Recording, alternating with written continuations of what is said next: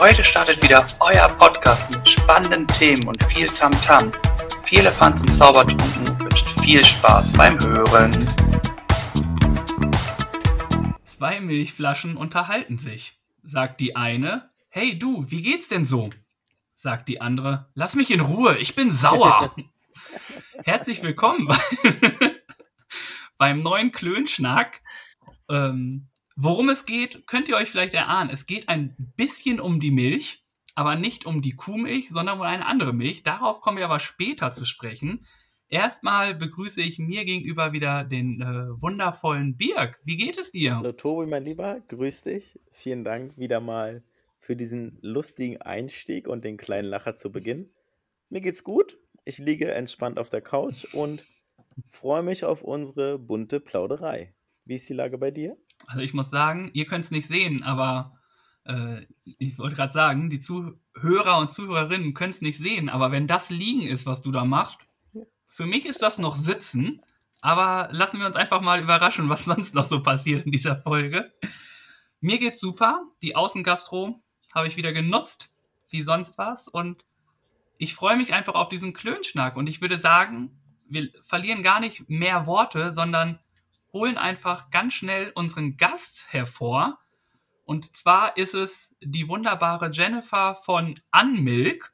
Und was es mit Unmilk zu tun hat, wird uns Jennifer auf jeden Fall noch erzählen. Und nun darf sich die Liebe erstmal vorstellen. Hallo, vielen, vielen Dank für die Einladung. Schön, dass ich hier sein darf. Ähm, ja, ich freue mich auf den, auf den Schnack mit euch. Ja, hallo Jennifer, grüß Sehr dich. Sehr gerne. Wir freuen uns, dass du Zeit gefunden hast für uns. Aber immer gerne. Wie geht es dir und was machst du Schönes? Mir geht es ehrlich gesagt richtig, richtig gut. Wie du es gerade selber schon gesagt hast, die Außengastro hat wieder aufgemacht am Wochenende. Es, ich, ich, ich bin total äh, außer mir. Wir waren irgendwie Samstag und Sonntag in einem Biergarten und in einem Café und haben irgendwie, ja, trotz, trotz schlechtem Wetter in Hamburg mit, mit einem Regenschirm nach draußen gesetzt und wieder so ein kleines Stückchen Normalität genossen. Das war auf jeden Fall ein Highlight. Sehr cool. Und ja, und ansonsten, ich, ich bin jetzt gerade zu Hause, äh, sitze vor dem Rechner, freue mich auf auf den Schnack mit euch und bin gespannt, wo, äh, über was wir alles quatschen werden heute. Ja, sehr cool. Ähm, das klingt doch sehr entspannt. Jetzt möchte ich noch mal kurz nachfragen, was, ähm, wo wart ihr denn essen? Kannst du was empfehlen oder weitergeben, wo, wo ihr wart? Ja, und zwar ähm, ist das, äh, oh Gott, wie heißt denn das, das äh, Restaurant? Ich weiß nicht, wie der Restaurantbesitzer heißt. Janni, äh, das ist auf der Eulenstraße, es ist ein Grieche, in der Eulenstraße in Ottensen. Es ist wirklich original der beste mhm. Grieche. In Nostalgia heißt es. Jetzt weiß ich es wieder. Nostalgia, äh, beste Grieche, ich glaube, äh, in Deutschland, vielleicht sogar auf der Welt, vielleicht sogar innerhalb Griechenlands. Es gibt keinen oh. besseren Griechen als. Nein, aber wirklich richtig, richtig gut. Der kann, der kann, äh, also auch für, ähm, ich, also ich persönlich bin ja vegan, aber das kriegt er auch richtig gut hin, aber auch für Leute, die Fisch und Fleisch essen, da ist für jeden was dabei, kann ich echt empfehlen. Und vor allem super nette Atmosphäre. Die, das Pärchen, was das, was das Restaurant führt, ist super nett und entspannt und cool. Und ja, kann man alles gut, gut, essen. Sehr lecker. Ähm, das Thema, da, da hast du gerade so ein bisschen. Die Lorbeeren sind da. Auf jeden Fall. Klingt es sehr lecker und ähm, ich glaube, da müssen wir auch mal hin. Was ich gerade noch mal fragen wollte, du hast gerade angesprochen, dass du vegan bist.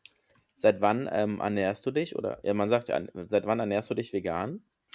Äh, gute Frage. Ich, das kann ich gar nicht so hundertprozentig sagen. Ähm, also ich war schon immer vegan bemüht, glaube ich. Oder was heißt immer, aber schon echt, also viele, viele Jahre. Ähm, habe das aber oft nicht so hundertprozentig hinbekommen und das war auch einer der Gründe, warum ich dann tatsächlich auch Anmilk äh, gemacht habe. Ähm, weil man häufig halt irgendwie ja, äh, Kompromisse eingehen muss. Also entweder was Geschmack angeht oder was die Textur angeht oder ähm, was die Nährwerte angeht, was die Zutaten angeht und so weiter. Und ähm, ja, irgendwie ist es mir manchmal noch schwer gefallen, habe ich halt doch nochmal hier und da irgendwie, keine Ahnung, Käse oder sowas mhm. ähm, gegessen. Ähm, ja, also ich glaube, also Fisch und Fleisch weiß ich gar nicht mehr, wann ich das das letzte Mal gegessen habe. Mhm. Ist auf jeden Fall schon eine ganze Ecke her. Aber ja, so, so Milchprodukte, Käse und so weiter, ähm, ist mir auch oft noch schwer gefallen, da das Richtige zu finden. Ja, und das war dann auch einer der Gründe, ähm, warum ich auch Anmelk mhm. gegründet habe dann schlussendlich. Da, da kommt nochmal eine andere Frage für mich auf. weil ich ähm, ernähre mich ja wie Tobi auch ganz normal auch von Fleisch und Fisch und allem. Und ich habe mitbekommen, mittlerweile gibt es in vielen Restaurants einen vegetarischen Teil auf der Speisekarte. Wie sieht es denn mit veganen Speisen aus, sage ich mal, dem Angebot, sage ich mal? Wie ist die, da die Entwicklung? Also in Hamburg muss ich sagen, alles, ähm, alles richtig gut. Also es gibt viele, viele, ähm, also ich finde fast auf jeder Karte was. Es gibt eigentlich äh, nirgendwo, ähm, ich glaube, ich war nie in den letzten Jahren irgendwie in, in Hamburg essen, mhm. wo ich wirklich nichts gefunden habe. Im schlimmsten Fall, also selbst wenn ich ins Steakhouse gehen würde, kann ich halt sagen, machst du mir halt einen Salat und ein paar Beilagen oder so. Also satt werde ich immer. Ähm, ist halt immer die Frage, ob es so wirklich geil ist. Aber also ich, ich wüsste jetzt auch nicht, in welcher Situation ich ins Steakhouse gehen würde. Aber ähm, naja, aber ähm, ich, das ist auf jeden Fall nicht so wirklich das Problem. Ähm, ähm, also wirklich, es wird, es wird immer, immer mehr und es gibt mittlerweile entweder äh, viele Restaurants, die wirklich komplett vegan sind, aber die es auch wirklich geil machen und wo dann auch Leute, die ähm, mhm. gar nicht vegan sind, ähm, aber mhm. nicht unzufrieden sind, sondern also sich ja nicht eingeschränkt fühlen, da kommt echt immer mehr. Und ich glaube, das Größte ist halt ähm, das große Angebot an wirklich gemischten Restaurants. Also beispielsweise mhm. Burger oder so. Ähm, keine Ahnung, da gibt es immer mehr, die normale Fleischburger sozusagen anbieten, aber auch total die mega ähm, leckeren äh, und richtig, richtig geilen veganen Burger. Und ja, und davon gibt es eigentlich überall was. Ich glaube, in, also ich komme eigentlich aus dem Dorf ähm, oder aus einer Kleinstadt eher gesagt. Und da ist es immer noch schwierig, so, wenn ich zu Hause bin.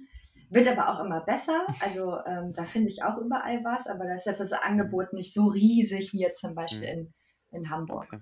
Ist, schlimmer wird es, glaube ich, mit Allergenen. Also wenn man so, zum Beispiel meine Freundin hat äh, Zöliakie, das ist eine, ähm, das ist eine Gluten, also es ist eine mhm. Autoimmunkrankheit, wo du kein ja. Gluten ab kannst. Und das ist äh, eine ganze Ecke schwieriger. Da ist, da ist Deutschland echt hinterher. Also wenn man dann ähm, in anderen europäischen Ländern ist, da wissen erstens viel mehr Leute, was Gluten ist und wissen auch, wie man das besser ähm, ja, aus Gerichten wirklich fernhält und das nicht kontaminiert wird, weil da können wirklich die kleinsten Spuren schon zu Reaktionen führen. Äh, und da ist Deutschland tatsächlich, muss ich leider sagen, da sind wir echt äh, eine ganze Ecke hinterher.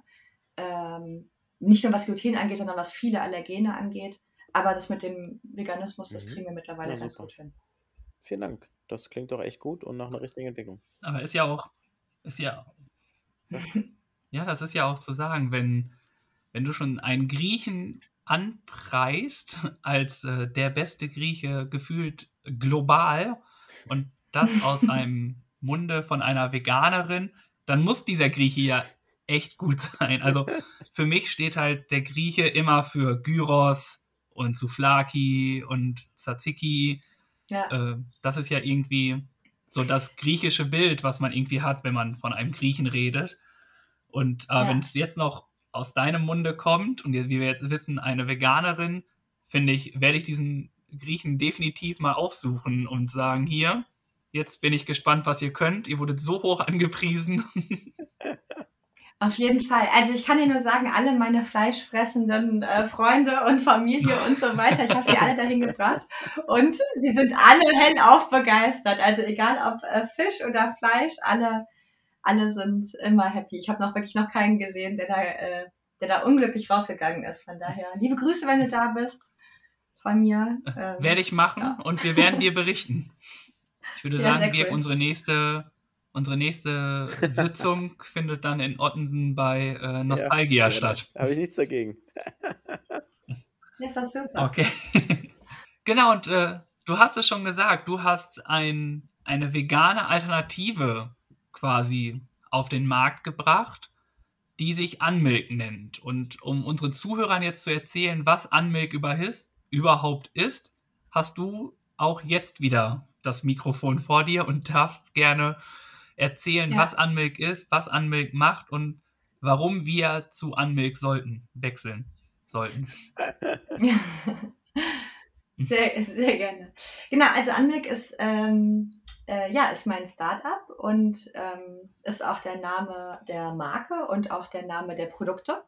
Ähm, und zwar, also Unmilk, äh, ich habe es ja eben schon gesagt, ähm, ich habe immer so mit der, mit der Konsumentenbrille auf den ähm, auf den Markt geguckt oder auch in Supermarktregale geguckt und so weiter und war da halt irgendwie immer nicht so richtig happy mit und dachte, da muss doch irgendwas Cooleres kommen.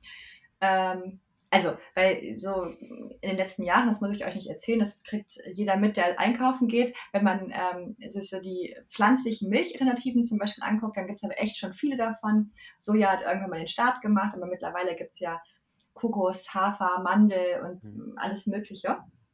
Ähm, aber wenn man sich dann mal so näher damit beschäftigt und dann wirklich guckt, ähm, was, was sind denn die Nährwerte, ähm, welche Zutaten sind da drin, woher kommen zum Beispiel auch die Rohstoffe ähm, und, und wie nachhaltig ist das Ganze eigentlich, ähm, dann merkt man schnell, dass das irgendwie alles nicht so cool ist oder man halt immer noch einen Tod sterben muss.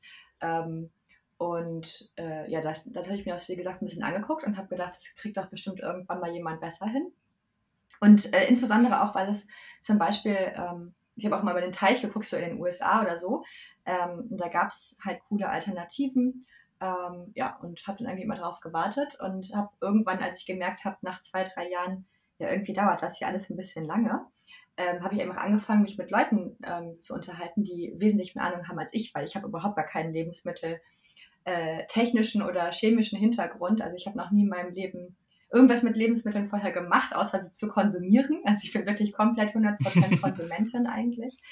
Ähm, und habe äh, hab ja hab einfach mal angefangen, Küchenmuster ähm, herzustellen und verschiedene Sachen auszuprobieren, dann mich mit Leuten unterhalten, die mir erklärt haben, dass das eine richtige Schnapsidee ist, weil das überhaupt nichts bringt, wenn man Küchenmuster anmischt, weil das sich ganz anders verhält, wenn du zum Beispiel halt über die großen Anlagen fährst, sowohl was die Stabilität angeht, das Mundgefühl, aber auch den Geschmack und so weiter und so fort. Ähm, naja, und dann habe ich mit ähm, Unis gesprochen, mit Instituten und so weiter und habe mich hier und da immer mal ein bisschen ausgetauscht und habe irgendwann ähm, eine Rezeptur gefunden, die ganz cool war. Jetzt bin ich schon ein bisschen äh, vorangesprungen. Ähm, damals ging es mir einfach darum, dass wir generelle vegane ähm, Alternativen finden müssen, oder anders gesagt, das Wort Alternative hat mich immer so ein bisschen gestört, weil Alternative suggeriert, dass es nicht so richtig geil ist. Ne? Also es ist halt irgendwie so, Milch ist der Standard und dann kannst du es halt irgendwie ersetzen oder versuchen zu ersetzen, aber so richtig geil ist es nicht. Und ich habe mich schon immer an diesem Wort so gestört und dachte, ey, es wäre so cool, wenn wir es schaffen, was zu etablieren, was wirklich der neue Standard ist, sodass Kuhmilch die Alternative wird. Und du sagst, am liebsten hätte ich eigentlich Anmilk, aber gut, wenn es das nicht gibt, dann nehme ich halt eine Kuhmilch. Also andersrum sozusagen.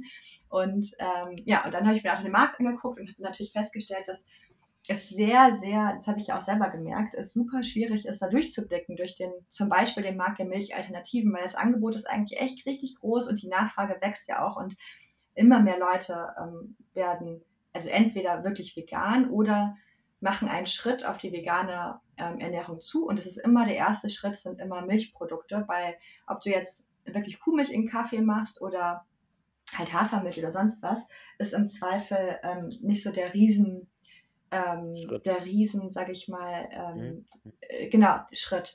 Ob du jetzt ein Steak isst, ist was ganz anderes. Also da sind die Leute viel involvierter und da sagen die so, nee, und also, und das gibt's nicht und ich will mein Steak irgendwie behalten. Also, bis du wirklich da bist, dass du ein Steak ersetzt, da musst du halt schon richtig äh, hart im Game sein, sozusagen, im veganen Game. Und so die Kuhmilch tut eigentlich keinem weh. Da fühlt sich auch keiner großartig eingeschnitten sozusagen in, in, seinem, in seinem Leben. Und trotzdem war es dann halt so, dass, ähm, ja, dass da irgendwie die Produkte nicht so cool waren und mir das irgendwie alles nicht so gefallen hat. Aber gleichzeitig ähm, habe ich auch festgestellt, dass ein Riesentrend war Proteinprodukte, was früher ein, äh, ein reiner Nischenmarkt war. Das haben wir wirklich nur Bodybuilder oder sowas genommen. Und auf einmal gab es überall Protein, Proteinpudding, Protein, also wirklich Proteinriegel von Snickers und Mars und wie sie alle heißen, also komplett absurd auch teilweise.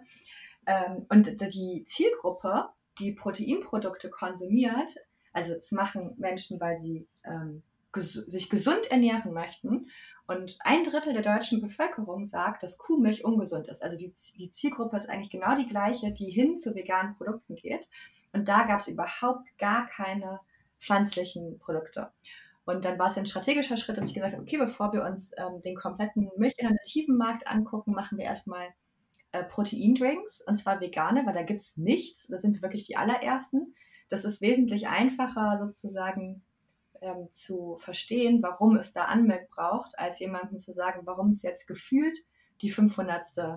Ähm, Milchalternative im milchalternativen Regal braucht, weil, wie gesagt, das nicht so äh, ersichtlich ist häufig, ähm, dass es da eigentlich noch keine Produkte gibt, die wirklich alle Haken sozusagen checken. Ja, und so bin ich dann zu der Rezeptur von den Proteindrinks gekommen und ähm, habe dann im August letzten Jahres die Firma gegründet im September die Proteindrinks auf den Markt gebracht. Also ich habe Vollzeit dran gearbeitet, habe ich seit Januar letzten Jahres. Und dann hatten wir direkt eine Testlistung bei Rossmann. Das war richtig cool. Da haben die gesagt, schön und gut, aber ähm, wir möchten gerne mal gucken, was, ähm, was der Konsument dazu sagt, also was wirklich die Käufer sagen. Und dann hatten wir die Chance, äh, ein paar Wochen in, in 20 Rossmann-Filialen quer durch Deutschland zu sein. Und das fanden die Leute Gott sei Dank sehr cool. Und jetzt sind wir überall äh, in Deutschland bei Rossmann zu finden und auch mittlerweile bei Müller Drogeriemarkt und wir haben unseren mhm. eigenen Online-Shop. Genau. Das war ein langer Monolog, sehr, sorry. Sehr und sehr, sehr das ist, äh... Beweggründe. Ähm, ich, äh, du, du, ähm, du, erzählst es von dir und es ist ähm, ein langer Weg und ich glaube, bis das Endprodukt da ist, ist halt ähm, ein schwerer Prozess für jemanden, der, das jetzt, der dich jetzt nicht kennt oder der sich mit Startups nicht auskennt ähm, stecken wahrscheinlich noch mehr Personen dahinter, oder? Mit denen du zusammenarbeitest? Ähm, also ich war tatsächlich bis äh, Dezember ähm, operativ zumindest alleine. Also ich habe Investoren an Bord und die sind, ähm, die machen, also sind zwei Partner sozusagen in der Investorenfirma. Das ist ein Venture Capitalist, also das ist eine Firma, die ähm, in Startups investiert und, zwar, und die sind halt komplett auf Food und Beverage Startups ähm, spezialisiert. Und mit denen konnte ich mich immer sehr eng austauschen und einen sehr kurzen Rat, also wirklich eine WhatsApp-Gruppe und ja, konnte die immer um Rat bitten. Aber ähm, also tatsächlich gearbeitet in der Firma habe ich bis Dezember alleine und dann kamen äh, drei Werkstudentinnen, die mich unterstützt haben, von denen jetzt mittlerweile eine, eine auch ähm, fertig ist und jetzt auch meine erste Vollzeitmitarbeiterin ist. Mhm. Und genau, das mhm. ist gerade so das Team. Sind noch, also noch überschaubar. Ja auch, aber ist ja auch gut, dass man also in so einem Startup dann quasi als Werkstudent arbeitet und dann quasi Teil dessen ist, spricht ja auch dafür, dass sich die Werkstudentin auch sehr wohl bei dir gefühlt hat, was glaube ich auch dann in so einem Startup auch sehr wichtig, also was ja generell wichtig ist, aber ich glaube in so einem Startup ist es nochmal mehr wichtig, dass die Personen sich da wirklich auch hintersetzen und dass es alles auch sehr harmonisch abläuft. Kannst du so einen Tagesablauf Voll. bei euch also, mal erzählen? Ähm, ja, das ist eigentlich, ja, ist also schwierig, weil, ähm, weil wirklich fast jeder Tag immer anders aussieht. Also ich glaube, wir haben, das kann ich auf jeden Fall sagen, das freut mich auch riesig. Ähm, und da bin ich auch einfach sehr stolz auf, auf, mein, auf mein kleines Team. Ähm, wir haben eine super gute Stimmung immer und ähm, also wir sind alles Mädels und ähm, es ist langsam, langsam jetzt ein bisschen komisch. Ich muss auf jeden Fall mal gucken, dass auch mal ähm, Männer in die Runde kommen. Aber, ähm, aber es ist halt eine super, ja, wirklich freundschaftliche Atmosphäre. Wir, ähm, wir arbeiten total gerne miteinander und, ähm, ja, und quatschen auch so einfach mal privat oder bleiben auch nochmal auf dem Bier irgendwie im Büro, wenn es denn gerade Corona zulässt oder die Abstandregeln und so weiter. Ähm, also so zum Beispiel, das ist, glaube ich, ganz cool, äh, was das so, wie das so, also was das so beschreibt ähm, ich habe aus dem ähm, ich habe aus dem äh, Obstkorb, der, der obligatorische Obstkorb, habe ich einen Schnelltestkorb gemacht und meinte so, ja Leute, wenn jetzt, wenn jetzt wirklich komplett die Decke auf den Kopf fällt, dann könnt ihr wohl kommen äh, und so. Aber guckt halt irgendwie, sprecht euch so ab. Dass, also wir haben Gott sei Dank relativ viel Platz, weil wir, wir sitzen in so einem ähm, privat geführten Coworking Space, also mit anderen Firmen auch noch und so. Und da war gar keiner da. Also da konnten wir uns total gut aufteilen aber ich meinte halt trotzdem irgendwie die ganze Zeit so, ja, Leute, guckt halt irgendwie und weiß ich nicht, wenn es sein muss. Und so gefühlt jeden Tag haben die mich gefragt, so, ja, wir würden so gerne kommen und wir würden auch so gerne die anderen Kollegen, also die Kolleginnen sehen und so. Naja, und jetzt mittlerweile sind auch zwei geimpft und so, von daher ist irgendwie ganz cool. Aber also die Stimmung ist wirklich so, dass wir eigentlich Bock aufeinander haben und ähm, ja, und auch so einfach gerne Zeit miteinander verbringen.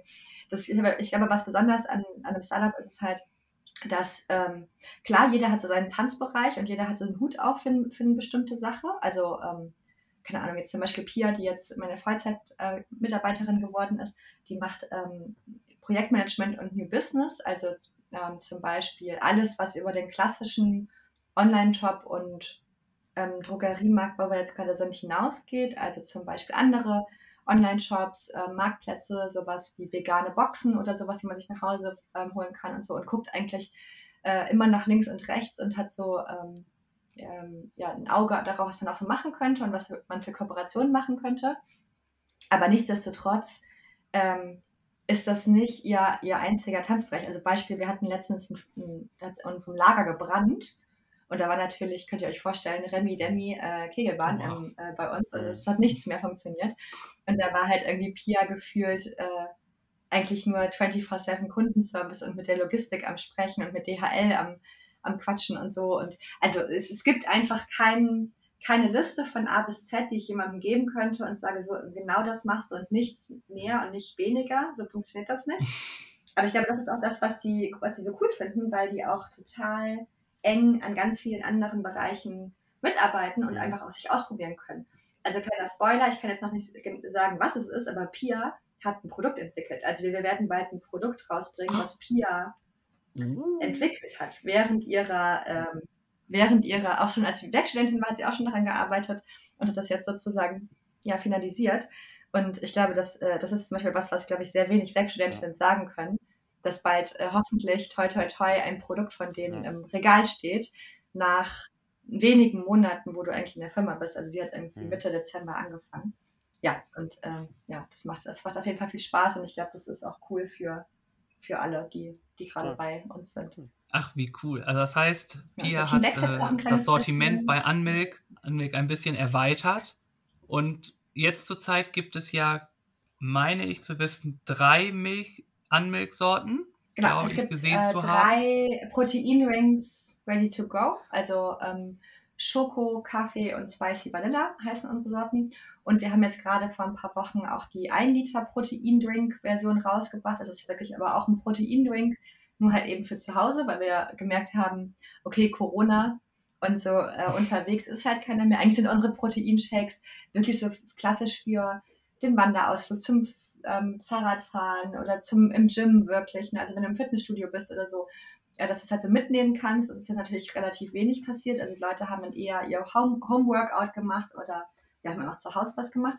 Und dann haben wir, ähm, das war einfach wirklich eine Nachfrage von unseren Kundinnen, die ähm, immer wieder gesagt haben, ey, ich finde das total cool, aber es ist irgendwie ziemlich viel Verpackungsmüll, wenn man eh den ganzen Tag zu Hause ist. Und dann haben wir halt die 1-Liter-Version von unserem Proteinring auch rausgebracht. Ähm, ja, jetzt kommt bald Pias Produkt. Das wird richtig, richtig cool. Also das äh, freue ich mich auch sehr drauf. Und wir werden dieses Jahr auch noch eine Milch-Alternativen-Range rausbringen tatsächlich. Also so das Klassische, woran man, glaube ich, denkt, wenn man an pflanzliche Milchalternativen denken, das ist halt wirklich ja die tatsächliche 1 Liter Milchalternative. Das werden wir auch rausbringen. Und wir arbeiten zum Beispiel auch noch parallel an Desserts, die wir uns auch angucken. Also, long story short, Unmilk, wie der Name eigentlich schon sagt, so, wir wollen immer, also wir möchten alles angucken, wo gerade Kuhmilch noch die Basis ist und der Standard und wo wir glauben, dass wir das mhm. besser hinbekommen können. Und äh, so gehen wir nach und nach die Produktpalette durch und gucken, ähm, ja, was können wir geiler machen als der Status quo. Das sind gute Ansprüche und ähm, klingt auf jeden Fall nach einer starken Entwicklung.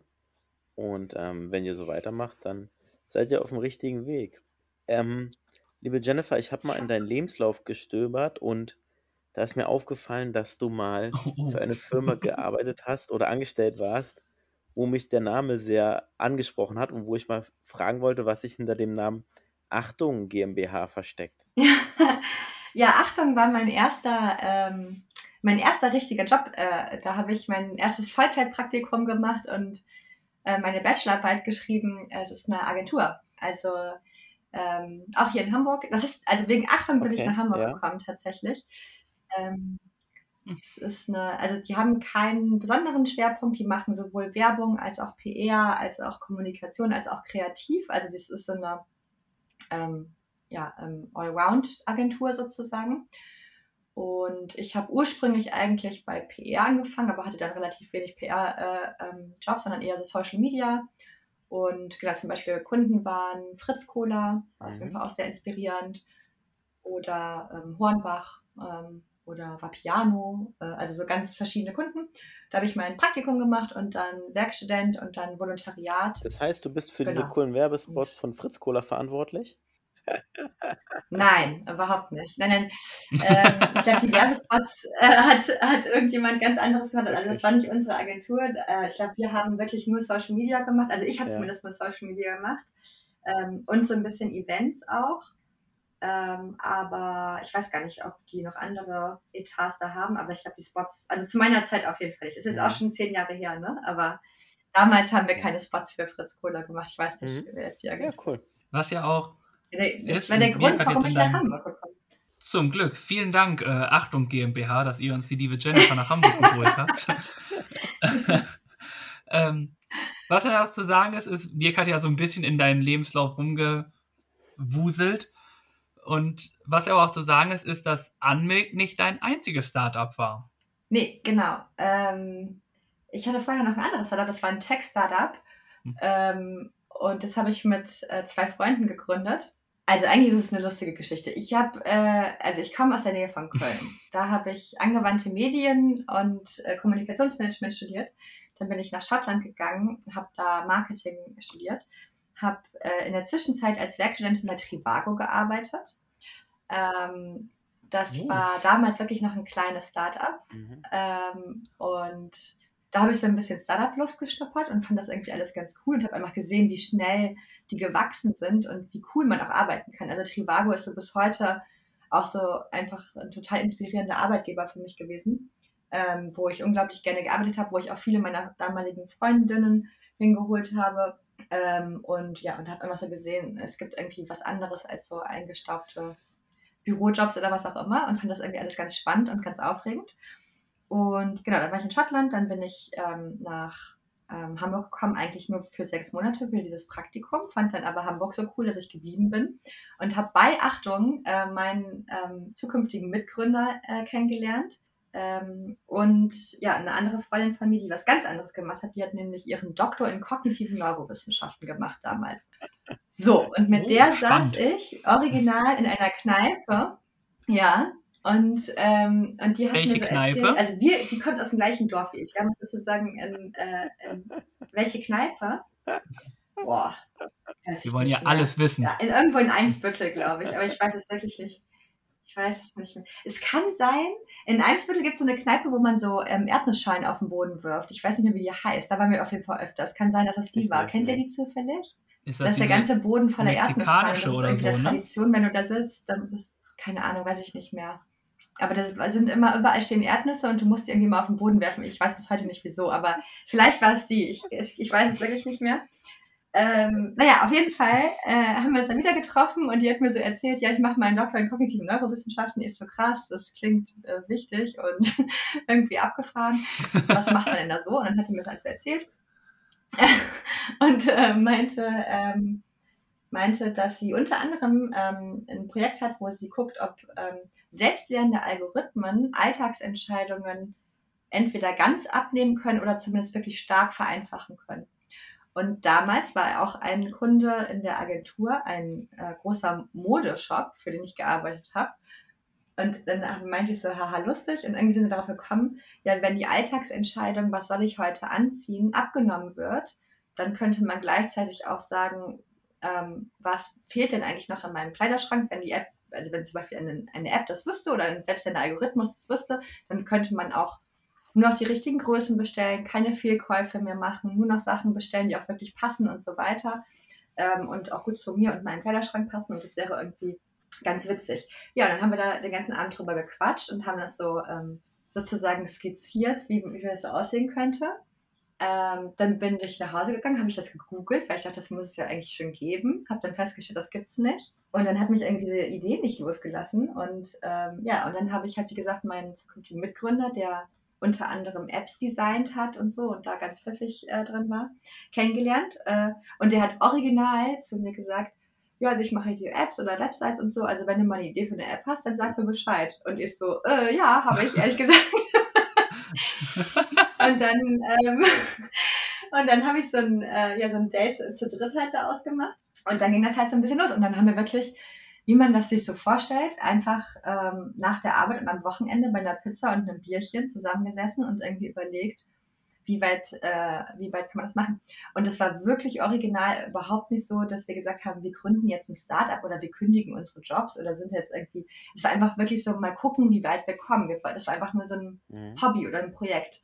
Und dann haben wir einfach festgestellt, dass das, äh, dass unglaublich viele Menschen das extrem spannend fanden. Unter anderem ein Professor an der ähm, FH Münster damals, ähm, über tausend Wege, ich weiß bis heute nicht mehr, wie wir an den rangekommen sind. Auf jeden Fall habe ich eine Stunde mit dem telefoniert und der meinte, ey, das, äh, das, das war ein Professor für Software Engineering und auch für so selbstlernende Algorithmen und Gerödel. Und der meinte so, ey, ihr habt da echt eine richtig gute äh, Idee und ähm, ich glaube, das, das solltet ihr wirklich gründen. Und ich so, oh, äh, okay. Und äh, ja, und dann hat er gesagt, wir haben hier so ein Stipendium, äh, darauf kann man sich bewerben, weil es so einen hohen Innovationsgrad hat, eben weil es mit der Forschung meiner Mitgründerin ähm, zu tun hatte, der meinte, bewerbt euch mal da drauf, weil wenn ihr das bekommt, dann äh, könnt ihr ein Jahr lang gründen ohne, ähm, ohne Risiko sozusagen, weil alle drei ein Gehalt bekommen und auch Sachkostenzuschüsse und so weiter. Das ist ein Stipendium, kann ich jedem empfehlen. Exist-Stipendium heißt das vom Bundesministerium für Wirtschaft und Energie. Das muss halt einen hohen Innovationsgrad haben und da kann man einen Businessplan einreichen. Ja, und äh, long story short, dann haben wir dieses Stipendium bekommen. Und dann habe ich mein erstes äh, Startup gegründet. Das hieß Daily Dress und das war eine App, die dir sagen konnte, was du anziehen sollst, basierend auf deinen persönlichen Präferenzen. Du konntest das, war, sah ein bisschen aus wie Tinder. Man hat dir so Outfits vorgeschlagen oder Pieces und dann konntest du sagen ja oder nein. Und so hat der Algorithmus so gelernt, was du geil findest. Und jetzt wusste halt, okay, du bist in Hamburg, heute sind 12 Grad und es regnet. Ähm, und du konntest halt sagen, heute habe ich ähm, von mir aus, ein, heute bin ich auf eine Party oder heute bin ich Casual oder Business. Ähm, konntest du deine, deine Sachen angeben und dann hat es dir aus deinem Kleiderschrank heraus vorgeschlagen, was gut passt und wie du dich äh, kleiden solltest. Wow. Ja, das war, Gibt's äh, die App noch? eine spannende Zeit. Und das haben wir. Nee, tatsächlich nicht mehr. Die gab es noch ganz lange. Ich habe letztens einmal geguckt, die gibt es nicht mehr. Ähm, also wir haben das verkauft irgendwann. Äh, das klingt, als wären wir sehr reich damit geworden, stimmt nicht. Ähm, das war äh, äh also es ist eher neues Fahrrad als neues Haus geworden, sage ich mal so. Aber es war auf jeden Fall eine sehr coole Zeit.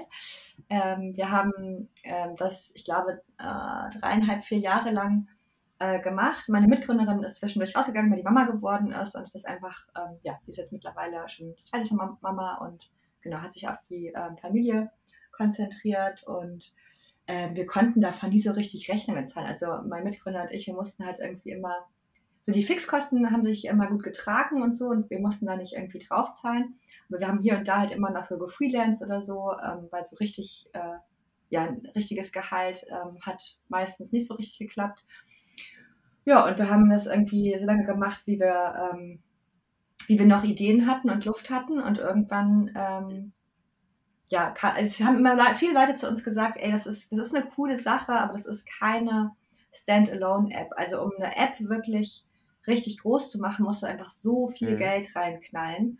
Und ohne Investoren geht es nicht. Also du kannst, also es ist einfach fast, also doch geht natürlich, aber es ist halt mhm. super, super schwierig, ähm, sowas ohne Investoren und ohne richtig viel Geld ähm, hochzukriegen. Ja, und dann kam irgendwann eine Tochter von Otto ähm, zu uns an und meinte, ey, wir finden das ganz cool, wir würden das äh, übernehmen. Und dann haben wir einen Deal mit ihnen gemacht und ähm, da war ich noch ein Jahr als Geschäftsführerin bei dem Unternehmen tätig, also als Geschäftsführerin von Daily Dress. Und dann wurde die Firma aufgelöst und die ähm, Software sozusagen fusioniert in die andere Firma und dann bin ich auch gegangen. Und jetzt ist die App mittlerweile nicht mehr im App Store, habe ich, hab ich bist, festgestellt. Bist du traurig darüber oder ist es dir, sage ich mal, mittlerweile egal? Nee, ich war auch damals gar nicht traurig darüber, ähm, weil äh, ich unfassbar mhm. viel gelernt habe. Ähm, also es kommen so ein paar Faktoren zusammen. Auf der einen Seite ist es einfach eine unfassbar geile Zeit. Ich habe hammer viel gelernt und ich bin einfach krass dankbar dafür. Äh, Nummer zwei, ähm, ich, ähm, das war nie, also ich hatte mir super viel Spaß gemacht, das zu gründen und so, aber das Thema an sich war kein Leidenschaftsprojekt. Anweg zum Beispiel ist, das ist, da brenne ich für und da stehe ich dahinter und da stehe, also stehe ich zu 100.000 Prozent dahinter. Und diese App, ich fand das einfach interessant, das zu machen, aber ich zum Beispiel, ich war auch überhaupt nicht die Zielgruppe in meinem Leben, hätte ich normalerweise nie so ein, so ein Produkt verwendet oder so. Ähm, und ja, ich, das fand ich einfach, das Thema an sich fand ich spannend, aber ja, es war jetzt nicht so, dass ich, das, dass ich mich mhm. damit identifiziert habe. Äh, und Nummer drei, und ich glaube, das ist auch ein ganz wichtiger Punkt, ähm, ich habe damals auch schon immer gesagt, ich habe all meine Karten gespielt. Ich spiele ganz gerne Poker und, und so, und wenn du halt irgendwie alle Karten gespielt hast, die du spielen kannst, dann musst du dich danach, also dann, dann hast du, dann hast du alles richtig gemacht. Und ich habe das vier Jahre oder knapp vier Jahre versucht, ähm, groß zu kriegen. Und es hat nicht funktioniert, aus ganz vielen unterschiedlichen Gründen. Aber ich habe wirklich alles gegeben, was ich geben konnte.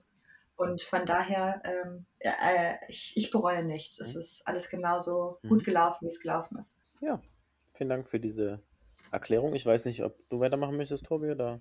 Ähm, was vielleicht noch zu sagen ist, ist vielleicht, um nochmal zu Anmilk zu kommen, ist, Anmilk basiert auf Erbsen, habe ich gelesen. Äh, wie kam es dazu? Genau. Also, ähm, Anmilk basiert auf glutenfreiem Voll der. Schwenker jetzt wieder. genau.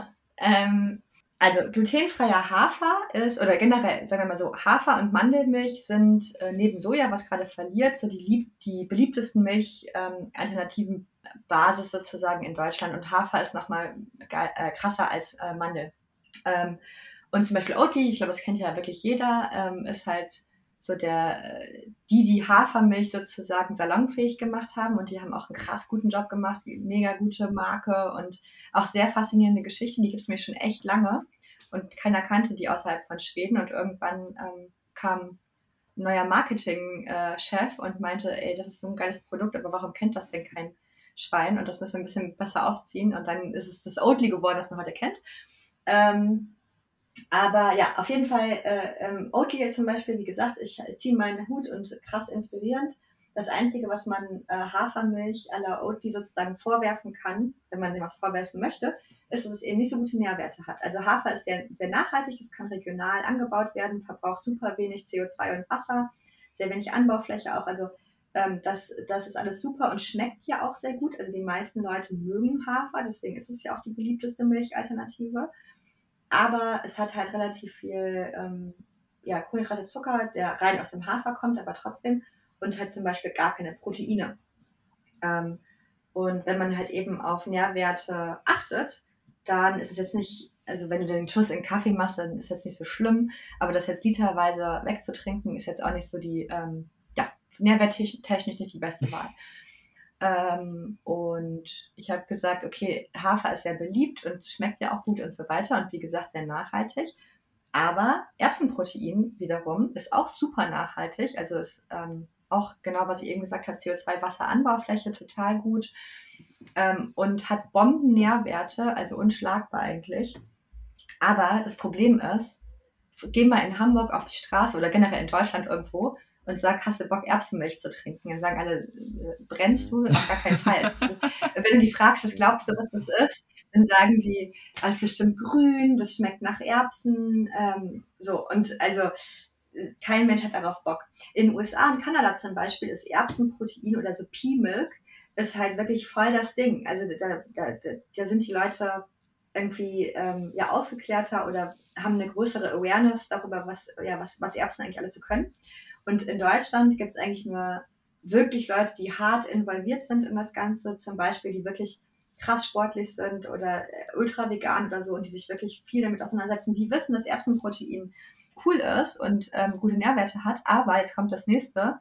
Isoliertes Erbsenprotein schmeckt einfach unglaublich schlecht. Also könnt ihr mal einen Test machen, könnt euch mal Erbsenprotein kaufen und äh, das auflösen. Es ist halt sehr, sehr bitter. Und dann fangen Leute wieder an, Zuckerzusatz oder Süßungsmittel reinzuknallen, damit man dieses Bittere übertönt. Naja, und so, wie gesagt, muss halt irgendein Tod sterben. Entweder es schmeckt kacke oder ähm, es hat halt keine guten Nährwerte oder so. Und ja, und das war eigentlich so die, das war das, womit ich mich die meiste Zeit beschäftigt habe. Wie bekommen wir es hin, ähm, ohne Zuckerzusätze, ohne Süßungsmittel und ohne irgendeinen Quatsch, die Top-Nährwerte von der Erbse zu verbinden mit der Beliebtheit und dem guten Geschmack von dem glutenfreien Hafer. Und das haben wir jetzt Gott sei Dank hinbekommen in einer Rezeptur. Vorne sagen wir wirklich nur an, glutenfreier Hafer und 60 Gramm Protein. Und wenn du es genau wissen willst, dann drehst du die Packung um und siehst dann, okay, es ist Erbsenprotein, aber wir schreiben ganz bewusst vorne nicht äh, drauf äh, Erbse, weil, wie gesagt, das finden Leute irgendwie komisch. Und ja, aber das ist eigentlich die Basis. Ähm, vielen Dank für diese Erklärung. Sehr, sehr cool auf jeden Fall. Ja. ähm, Ich habe ich hab eine Frage zu der Produktion. Wo produziert ihr denn? Äh, in, also in der Nähe von Frankfurt ist das. Hm, Ähm, in okay. Deutschland, ja. Und ähm, jetzt habe ich gerade meine Gedanken vergessen. Du bist ja doch, ich, ich habe ihn wieder. Es passt jetzt nicht ganz dazu, aber du bist ja, sag ich mal, eine erfolgreiche Junggründerin. Und ähm, wenn du jetzt unseren Hörern oder uns einen Ratschlag gibst, was könnten wir denn von dir lernen? Oh Gott. ähm, weiß ich nicht. Äh, ich glaube, ähm, weiß ich nicht. Oh Gott, da, Okay, erwischt gut, mich auf dem falschen. Fuß.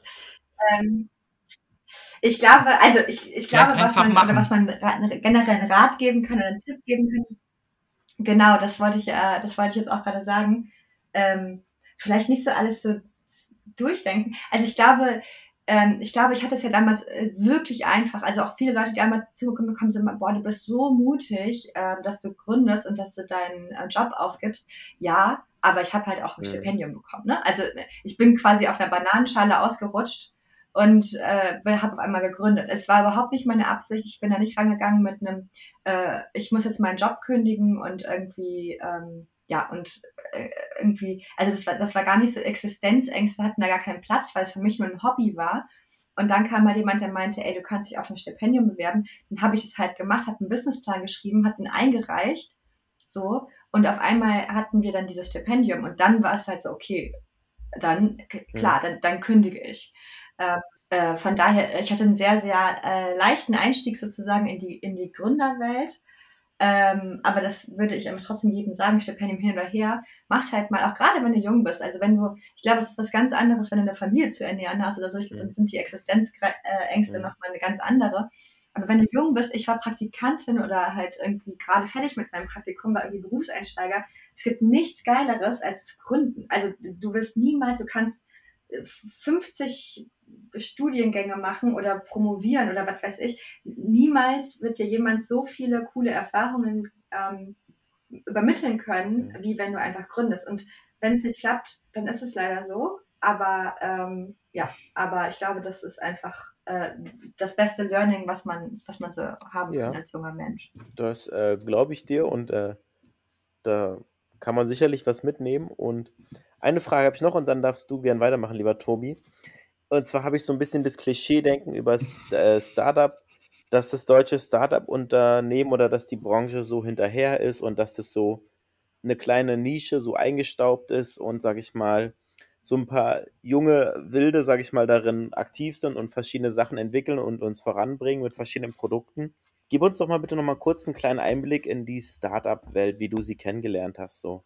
Ähm, ja, krass divers. Ich glaube, das kann man gar nicht so sagen. Ähm, ähm, also, ja, ich, also so ein bisschen das Klischee kann ich auf jeden Fall, ähm, es kommt nicht von ungefähr. Also es gibt, ist, also was einfach Startups besser können als große Unternehmen, ist halt schnell sein und schnell neue Mhm. Sachen entwickeln.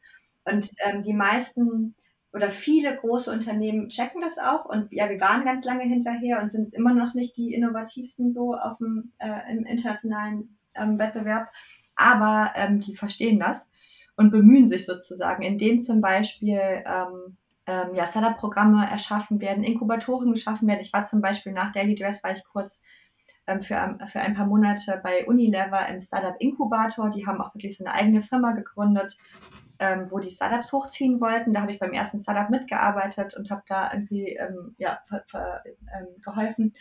Ähm, und also die viele großen Unternehmen, es ist aber logisch, wenn du halt ein Riesenunternehmen Mhm. bist, so wie Unilever oder halt irgendein anderes Riesenunternehmen, ist es natürlich ganz klar, dass Mhm. Bürokratie sein muss. Anders, Mhm. anders geht das Schiff gar nicht ähm, äh, zu lenken. Aber Bürokratie oder halt so viele Strukturen und Prozesse sind natürlich auch immer der, ähm, der Killer für ja, schnelle und agile Ideenentwicklung und, und Konzeption. Und das können natürlich Startups un unglaublich äh, äh, besser. Und deshalb, ich glaube, deshalb ähm, ja, sind, sind sozusagen jungen Wilden auch immer die, die eins von 100 klappt dann halt und die werden halt ähm, ja, bringen halt wirklich eine richtig große Innovation auf die Straße und können auch wirklich was bewegen und wirklich was ändern, weil sie eben schnell sind. Mhm. Weil Startups ähm, immer wieder auf die Nase fallen und nochmal neu aufstehen und aufstehen und aufstehen und mit wenig Ressourcen, auch wenig finanziellen Ressourcen, häufig halt viel, viel größere, ähm, ja, größeren Impact haben können als ein großes Schlachtschiff sozusagen. Kriegst du denn noch aktiv, also du hast jetzt, sag ich mal, deine Firma und bist da fest im Sattel. Kriegst du davon noch viel mit? Wer wirst du noch mit ähm, neuen, auf neue Startups aufmerksam oder informiert oder per Mail oder wie auch immer? Oder? Ähm, ja, also wenn nicht Corona ist, dann auf jeden Fall mehr. Da bin ich auch immer gerne zu so ähm, Netzwerktreffen. Also Hamburg hat wirklich eine coole, eine coole Startup-Landschaft, ähm, auch insbesondere was Food-Startups angeht. Also ähm, wir haben ja auch äh, Hamburg Startups zum Beispiel, Food Innovation Club, auch viele Sachen von der Stadt Hamburg selber, die, die echt da supporten und ähm, ja, und, ähm, und viele, viele Events ähm, organisieren und so weiter. Äh, da bin ich immer ganz gerne hingegangen. Ähm, das geht jetzt natürlich nicht. So Online-Netzwerken fällt mir äh, immer ein bisschen schwerer. Ist irgendwie so ein bisschen, ja, ist einfach nicht so natürlich. Versuche ich aber. Und ansonsten äh, lese ich ganz viel Gründerszene oder so. Es gibt halt auch Medien. Gründerszene.de zum Beispiel ist so eins der größten Startup-Magazine mhm. sozusagen online oder deutsche Startups gibt es auch und so. Und ich abonniere ähm, ein paar Sachen online und dann gibt es natürlich auch noch von meinen Investoren, ähm, die haben ähm, diverse Food- und Beverage-Startups, wo die investiert sind und da gibt es auch immer wieder, also gibt es eine WhatsApp-Gruppe, wo man sich austauscht und so und so bleibt man irgendwie immer so ein mhm. bisschen auf dem neuesten Stand. Ja, cool. Du darfst gerne weitermachen, lieber Tobi. Ja, dazu noch, ähm, okay, vielen Dank, lieber Birk. äh, was man, glaube ich, so allgemein immer feststellt, ist, um nochmal so auf Startup und so zu kommen, ist, man kennt ja jetzt viel die Höhle der Löwen und äh, Joko sucht das innovative neue Produkt, was dann ja auch auf ProSieben, ich weiß jetzt den genauen Namen davon mhm. nicht. Aber ist es wirklich so, wie man das im Fernsehen dann sieht, dass man wirklich vor so einer Investorengruppe steht und sagt, hier, das ist meine Idee, das ist mein Businessplan, das ist das und das und dann duellieren sie sich quasi oder ist das nur fürs Fernsehen so? Ähm, also es gibt auf jeden Fall Events und Formate, wo das auch so ein bisschen, also wo das ähnlich, äh, wie man es aus dem Fernsehen kennt, ähm, auch gehandhabt wird, aber das ist auch eher, also auch eher wirklich so ein Event-Charakter, ne? Ähm, wenn du eigentlich, also wenn du Investoren suchst, es gibt so Pitch-Events, wo, ähm, wo auch wirklich Investoren im, im Publikum sitzen. Ähm, zum also man nennt zum Beispiel, wenn du so relativ ähm, am Anfang bist von deinem Unternehmen, dann holen sich viele Startups sogenannte Business Angel rein. Die heißen tatsächlich so. Äh, das sind einfach private Personen, die ähm, anstatt Immobilien kaufen, lieber in Startups investieren oder so. Und da gibt es so Business Angel Netzwerke und auch Treffen und so weiter. Und da kann es dir zum Beispiel passieren, das habe ich damals auch mal gemacht mit Daily Dress. Da waren, glaube ich, weiß ich nicht, 20, 30 äh, dieser Angel im Publikum und man durfte pitchen, irgendwie hatte er zehn Minuten Zeit und danach noch fünf Minuten Frage stellen oder sowas. Und das war so der erste Kontakt. Und wenn dann ähm, Leute, also Investoren aus dieser Runde Lust haben, dich weiter kennenzulernen und das Business besser zu verstehen, dann würdest du halt einen Businessplan hinschicken, ähm, dich natürlich mit denen austauschen, treffen und so weiter und viel tiefer reingehen. Aber häufig, also ja, also gibt es auch solchen Events halt so ein Pitch-Format, wo du so und so viele Minuten Manchmal sind es auch nur drei Minuten, manchmal kriegst du auch eine ganze Stunde, kommt drauf an, äh, was erzählen kannst. Aber das ist halt natürlich immer nur so den dicken Zeh ins Wasser halten. Das muss man ja auch sagen, bei, bei der Höhle der Löwen ist es ja auch nicht so, dass es wirklich an dem Abend noch ja. unterschrieben wird, sondern das ist halt so, okay, jeder, ähm, es ist ein mündliches Commitment, ähm, wir haben Lust auf einen Deal, der könnte ungefähr so und so aussehen und danach gehen ja nochmal tausend Verhandlungen weiter und natürlich müssen alle Zahlen auch wirklich stimmen, was da die Gründer erzählt haben und alles wird natürlich sehr genau angeguckt. Mhm. Aber ja, also gibt es, ist jetzt nicht so alltäglich, das ist dann auch eher so die Ausnahme. Aber ja, solche Formate mhm. gibt es auch. Okay, vielen Dank dafür. Gerne, gerne. Dann. Das ist immer ganz witzig. Äh, würde ich also die, die, die Höhle der Löwen ist halt, ist halt immer so, äh, voll, voll, viele Leute sagen so, ja, du musst zur Höhle der Löwen und so.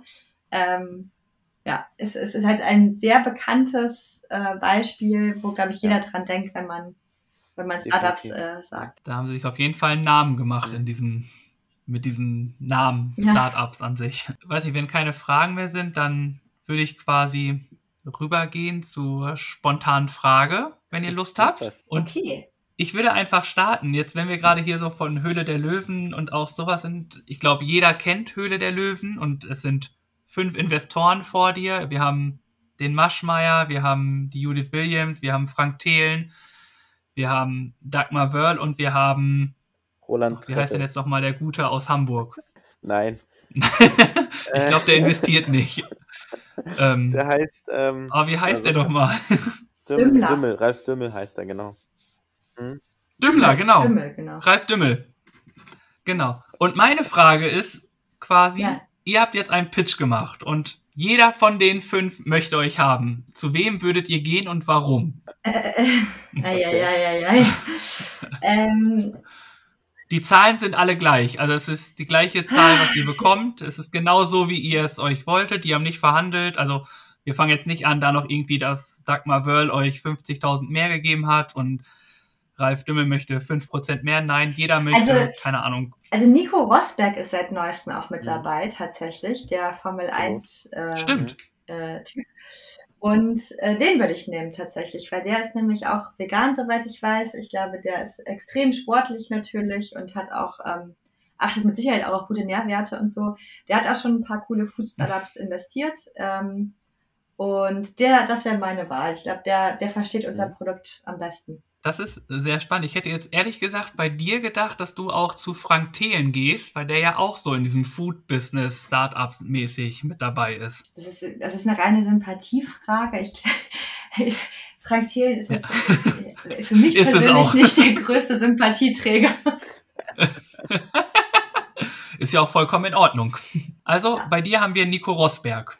Gehen wir weiter. Birg, Ja. wen würdest du nehmen? Ähm, ich, wenn ich halt jemals da sein sollte, was glaube ich nicht passieren wird, würde ich mit irgendeiner technischen Sache daherkommen. Und da es für mich dann doch nur einen gibt, der, sage ich mal, sich mit technischen Sachen auseinandersetzt und auch auskennt mit den aktuellen Geschehnissen und was so, sage ich mal, Potenzial hat, ist es dann für mich Frank Thelen.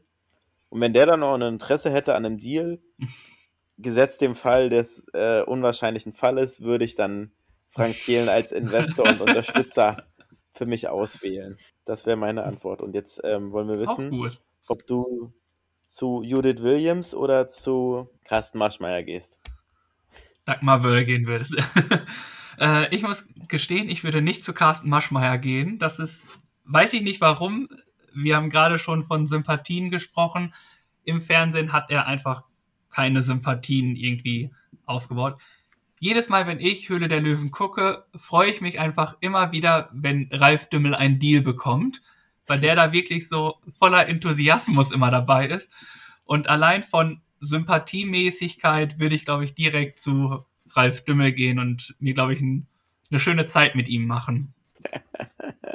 Ich wüsste nicht mal, mit welchem Produkt ich da wäre. Das kommt auch noch dazu. Ich habe keine Ahnung, was für ein Produkt ich empfehle. Irgendwas, Vielleicht was Ralf Dümmel. Äh, Mit pinken Handschuhen. oh, die haben ja schon richtig gut äh, da für Furore gesorgt bei Hülle der Löwen. Genau. Ja, sowas auf jeden Fall nicht. Irgendwas, was wirklich. Okay, das schließen wir schon mal aus.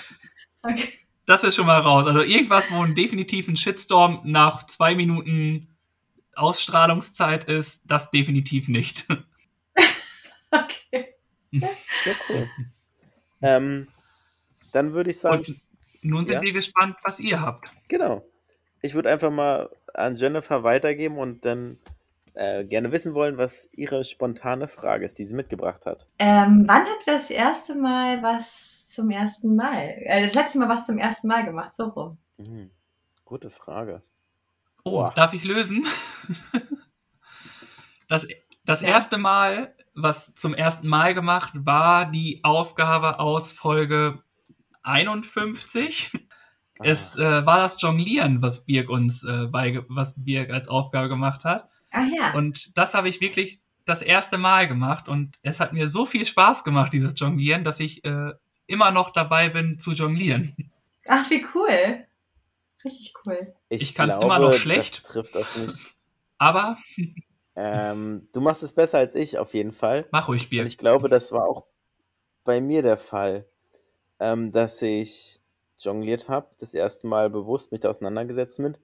Und davor habe ich das auch nicht gemacht. Und danach habe ich jetzt nicht bewusst etwas Neues zum ersten Mal gemacht, was mir in Erinnerung geblieben ist. Deswegen würde ich mich deiner Antwort anschließen, lieber Tobi. Und Cool. wenn es jetzt so ist, dass man gesagt hat, ich weiß nicht, ob ich irgendwann mal in der Ausbildung irgendwie jongliert hat und auf, auf Partys hat man bestimmt auch mal so getan, als ob man jongliert hat, dann wäre es definitiv das Stand-up-Programm zu schreiben, was wir auch mal als Aufgabe hatten. Mhm. Also eher die Aufgaben, die wir jedes Mal Ja. haben, ist immer so das erste Mal. Das stimmt. Ja, Ja, da ja, kommen wir ja gleich noch zu. cool. Ja, Genau. ich ähm, habe Und nun sind wir gespannt, was du als erstes gemacht hast, Jennifer. Ähm, diesen Podcast äh, aufgenommen mit euch habe ich noch nie vorher gemacht. Also generell zu Gast im Podcast zu sein, das ist. genau, Ja, das wäre cool. meine Antwort. Da freuen wir uns ja, dass wir die Ehre haben, dass wir da quasi einen Teil zu beitragen können. Genau. Sehr gut. Ja, Und nun darfst du, Ähm. Birg. Was hast du für uns? ich habe eine etwas ungewöhnlichere Frage. Ähm, hat jetzt auch nichts mit dem, worüber wir bisher gesprochen haben, Wie zu immer. tun, aber ist ja auch egal. Genau, kennst du ja schon. Und zwar möchte ich gerne mal wissen von euch, seid ihr in eurem Leben bisher schon mal dem Tod von der Schippe gesprungen? Boah. Cool. Boah, Coole jetzt Frage wird's aber deep hier. Jetzt wird's deep.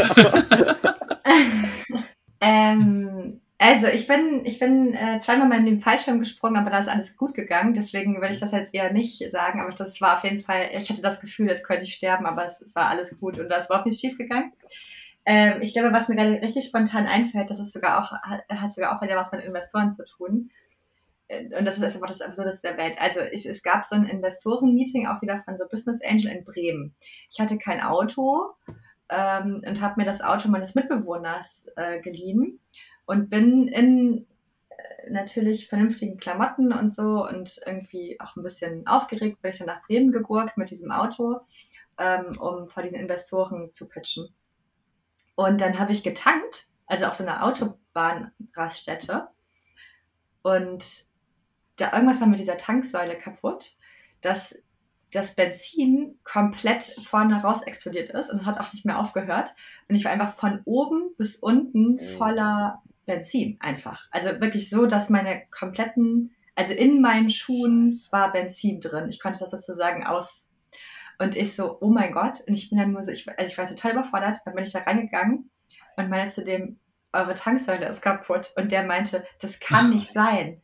Ich so, hä, riech doch mal an mir, guck mich doch mal an. Also halt, guck auf die Kamera. Und das, aber es war ja auch alles viel zu spät und ich musste auf jeden Fall ganz schnell weiter und ich konnte ja auch nicht viel zu spät da ankommen. Ja, und dann habe ich mich wieder in dieses Auto gesetzt, bin triefenderweise nach Bremen weitergefahren, bin dann in eine Tiefgarage unten rein, dachte nur so die ganze Zeit, was mache ich denn jetzt? Ich habe euch auch nicht getraut, mein Handy zu benutzen oder irgendwas und dachte so, okay, ähm, also was zur Hölle tust du jetzt, ob es mir glaubt oder nicht. Ich bin einfach in ein, ich bin über die Fußgängerzone gelaufen. Ich habe die ganze Zeit gedacht, wenn jetzt jemand mit der Zigarette an mir vorbeiläuft, dann gehe ich auf jeden Fall in Flammen auf.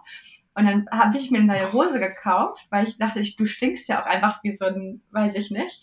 Dann habe ich mir eine neue Hose und eine neue Bluse gekauft und was natürlich nichts gebracht hat, weil einfach alles an mir nach Benzin geschmeckt hat, habe das angezogen und bin mit meinen alten Klamotten in der Tasche in dieses Investor-Meeting reingegangen und habe original nichts dazu gesagt. Die haben zwischendurch so die Fenster aufgemacht. Ich habe irgendwie den Zeitpunkt verpasst, wo ich hätte sagen können, okay, lustige Geschichte, ehrlich gesagt.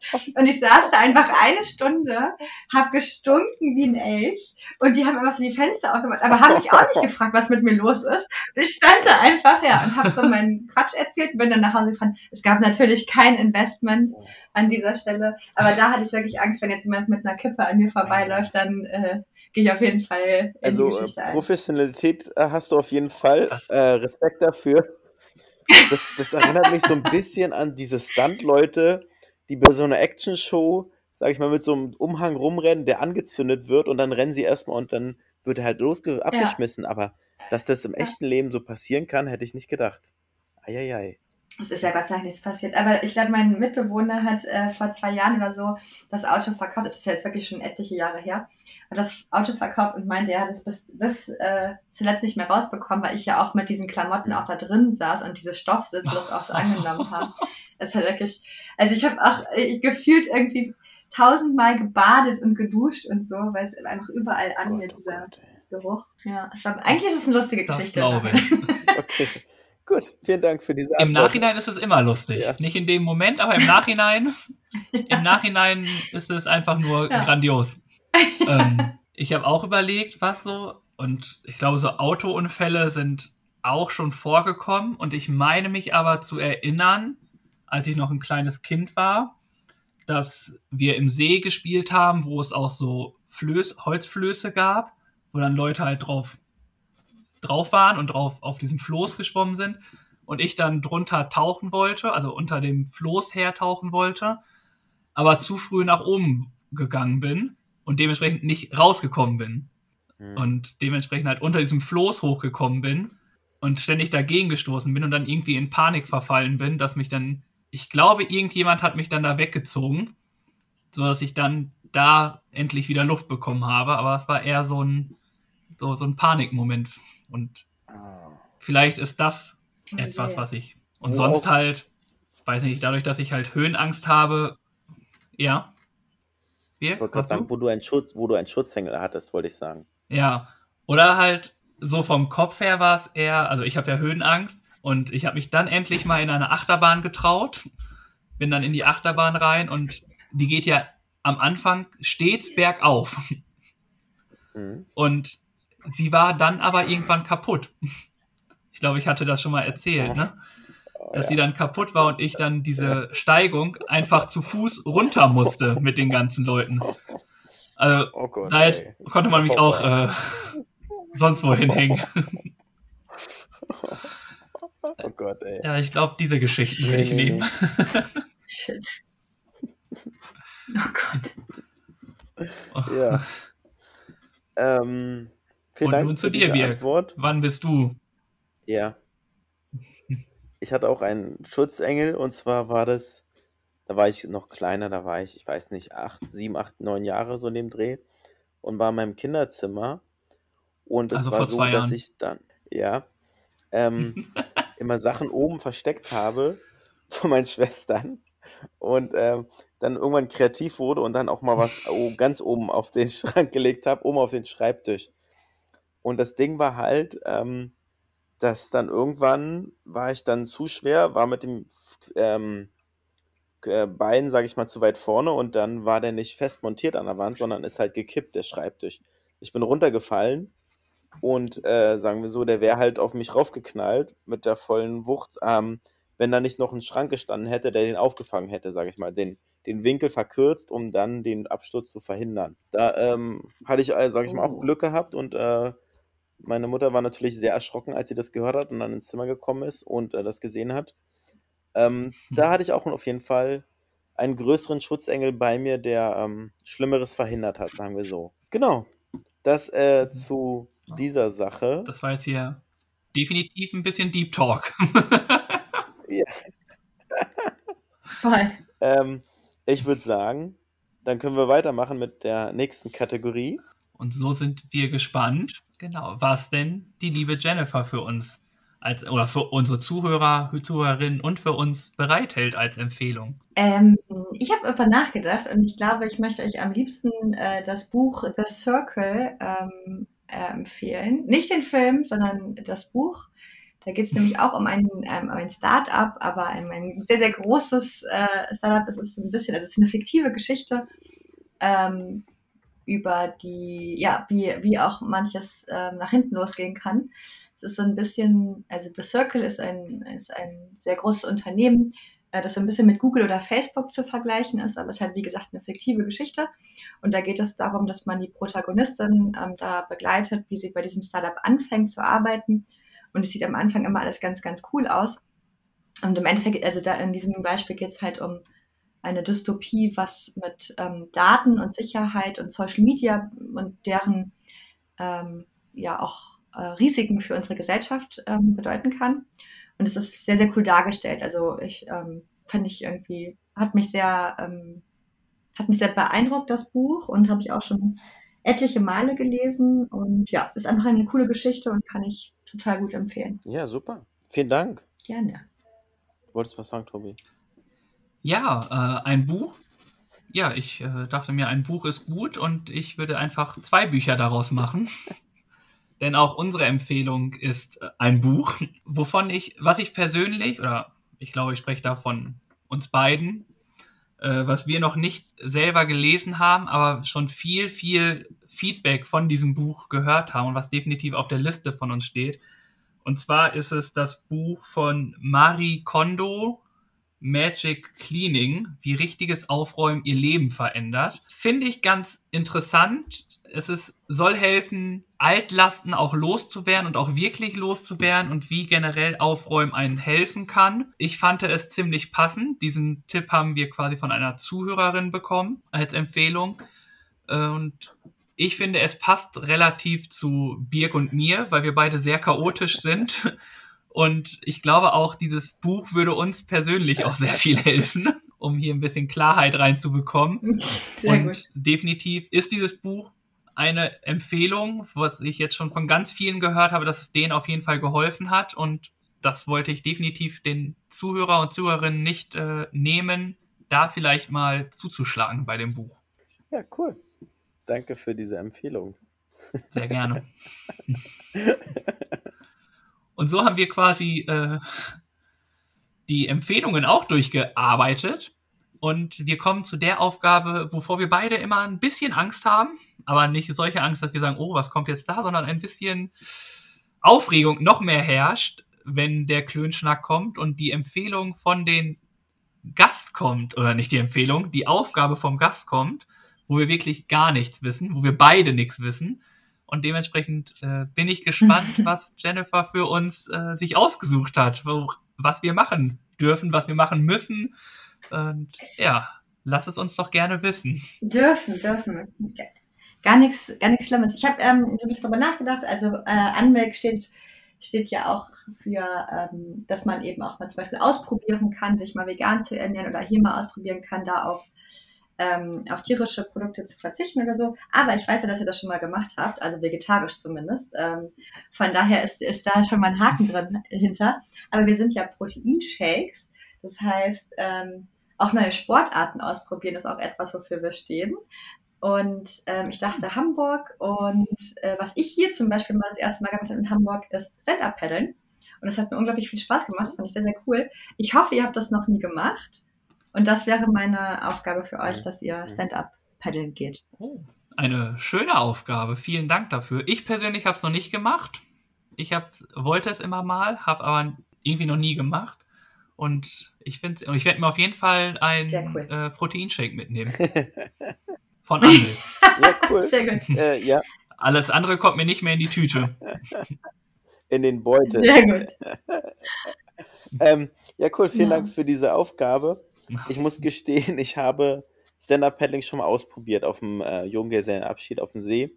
Sind wir ein bisschen rumgepaddelt. Ähm, es ist deutlich, sieht leichter aus, als es ist, das kann ich schon mal sagen. Es macht Spaß. Ähm, ja, mache ich gerne mit und da begeben wir uns gerne aufs Wasser und gucken mal, was, wie oft wir ins Wasser fallen. Cool. ja. Sehr gut. Super. Ähm, dann sind wir auch fast am gut. Ende angekommen, oder haben wir, habe ich gerade einen Denkfehler? Nee, ne? Mm, nee. Wir nee. kommen jetzt zum Abschluss nochmal musikalisch. Ja. Doch. Wir, kommen, wir werden musikalisch und können uns quasi die Playlist wieder, wieder füllen. Und ich bin gespannt, was ihr für unsere Playlist euch ausgesucht habt. Ich bringe alles neu von Peter Ach, Fox mit. Ja, den ich, den kenne ich mal, den Song, Tobi. Ein, das ist nämlich immer so. Das ist. Das ist, ich weiß nicht, ob du es auch schon mitbekommen hast, dass Birk musikalisch eher nicht in Hamburg und generell nicht äh, hier wohnt, sondern eher jeden jeglichen Song nicht kennt. Ja. Aber bei Peter Fox ist er natürlich ja. als Berliner definitiv dabei. Ein sehr, sehr guter sehr Song gut, auf jeden sehr Fall. Gut cool. Der hat mir schon die ein oder andere Festivalfahrt äh, erfreut. Ja. Dann ähm, mache ich mal weiter. Ich habe nochmal umgeändert gerade. Ich habe mir einen anderen Song ausgesucht, der kommt ein andermal. Ähm, passt so ein bisschen eher dazu, dass man zusammen für etwas steht und zusammen für etwas kämpft und sich dafür einsetzt. Ist äh, von Savage und Azad, nennt sich All for One der Song. Kenne ich nicht. Dann. Oh. Wir werden auf jeden Fall äh, Genau. Aber dann lerne ich die. Rap-Schiene hier ihn, gehen. äh, dir gerne Ja, anhören, wenn du Ein magst. guter Song. Ja, mach du weiter, Tobi. Ähm, vielen Dank für eure, ja, vielen Dank für eure Rap-Parts in diesem Podcast. Und äh, ich gehe ausnahmsweise mal weg vom Rap, was auch nicht so häufig ist. Und ich habe mir überlegt, wir haben ja so über Milch geredet und eine Alternative oder einen, ein Produkt neben dem Milch, neben der Kuhmilch, so will ich es eher sagen. Ist ja keine Alternative, sondern ist ein weiteres Produkt in der Milchindustrie. Und habe mich quasi, warum auch immer, für Milky Chance entschieden. Kommt das Wort Milk drin vor, dachte ich, passt. Und äh, ganz klar den Song Stolen Dance. Ich glaube, das ist so der bekannteste Song von denen, der gute Laune macht. Und von daher dachte ich mir, der passt ganz gut, den nehmen wir. Sehr cool. Ich dachte, du sagst jetzt Milkshake von Kelly. Das hätte ich auch ja. cool gefunden. Das hätte auch gepasst. Den, den hatte ich sogar heute extra, den habe ich nochmal angehört heute. Da habe ich gedacht, so nehme ich den und dachte mir, aber Milkshake passt ja nicht so zu dem Protein Ja. zu an Milch. Stimmt. Und Milky Chance, so Milchchance, dachte ich, in so weitgehend irgendwie in Ja. die Richtung zu gehen, passt es schon besser. Sehr super. cool. Vielen Dank. Das ähm, Großartig. hat äh, mir sehr viel Spaß bereitet. Ich ähm, Mir auch. Vielen Dank. habe keine Fragen mehr. Ich finde, Anblick ist sehr spannend und ähm, ich werde es auf jeden Fall die Tage mal ausprobieren.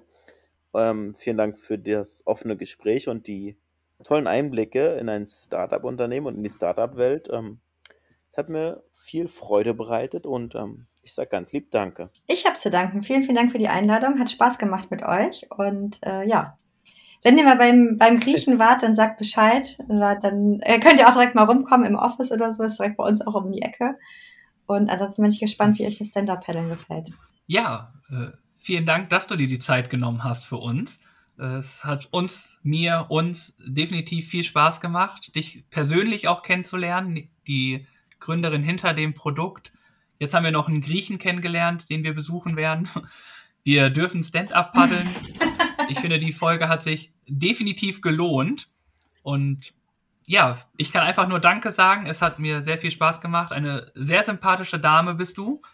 Es hat uns äh, hat sehr viel Spaß gemacht und die Zeit verflog einfach. Also ich habe jetzt nicht das Gefühl, dass wir schon so lange miteinander schnacken, sondern gefühlt, dass wir gerade erst angefangen haben. Und das ist ja stets ein gutes Zeichen. Das stimmt. Cool. Das freut mich sehr. Super. Klasse.